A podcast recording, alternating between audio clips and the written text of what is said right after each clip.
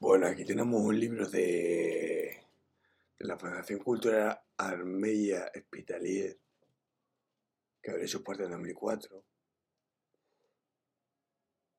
que en 2021 Carlos Armella Sánchez era el presidente y fundador,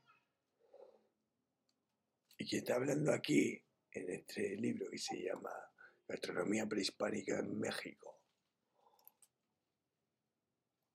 y que habla básicamente de su título, de, vamos a como, a, aceptar la, la definición de, de antes de que los colonizadores llegaran a México,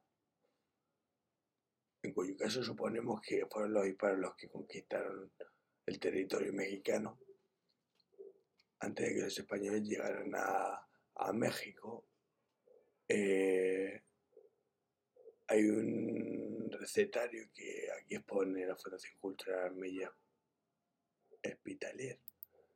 Y vamos a leer por aquí alguna recetita, como es.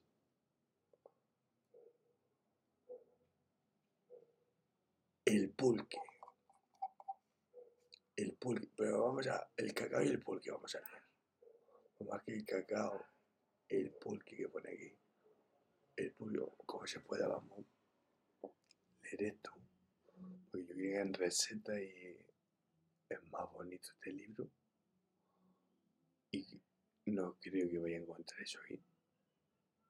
A ver, a ver. Ah, vacía, cositas muy interesantes. Vamos a hablar de eso con lo que cocinaba. Recetas no creo que encuentre entonces. Pero bueno, voy a ver si encuentro alguna. Con el, y con el cacao. A ver, página 26. Como dice aquí. El pulque. El pulque, bebida sagrada en tiempos mesoamericanos. El pulque, bebida para los comunes de hoy y somos todos. El néctar del maguey, tan escasamente bebido en nuestros días, nos devuelve el sabor del pasado nos instala en la tierra del presente. En Apán, Hidalgo, en el Parque de los Dínamos, a unos cuantos minutos de la Ciudad de México, o en una pulquería como la Paloma Azul o la Pulcata, o tal vez en Cacachla, junto a los monumentales vestigios arqueológicos Cualquier lugar es bueno, pero ¿qué se le antoja? ¿Un curado de guayaba, de nuez o de avena? ¿O quizá el tradicional curado de apio que devuelve al cuerpo la memoria de padres, abuelos, tíos? Ahora que probablemente prefiere el, el ancestral blanco y su indescriptible aroma, el tlachicle, cuya textura espesa envuelve la lengua, nos transporta a otros tiempos, a otros sitios. Cosa, cosa, cosa, cosa, cosa, cosa, cosa, cosa terrible. Qué rico, cosa terrible. Bueno, eso, eso no lo dice el libro, ¿vale?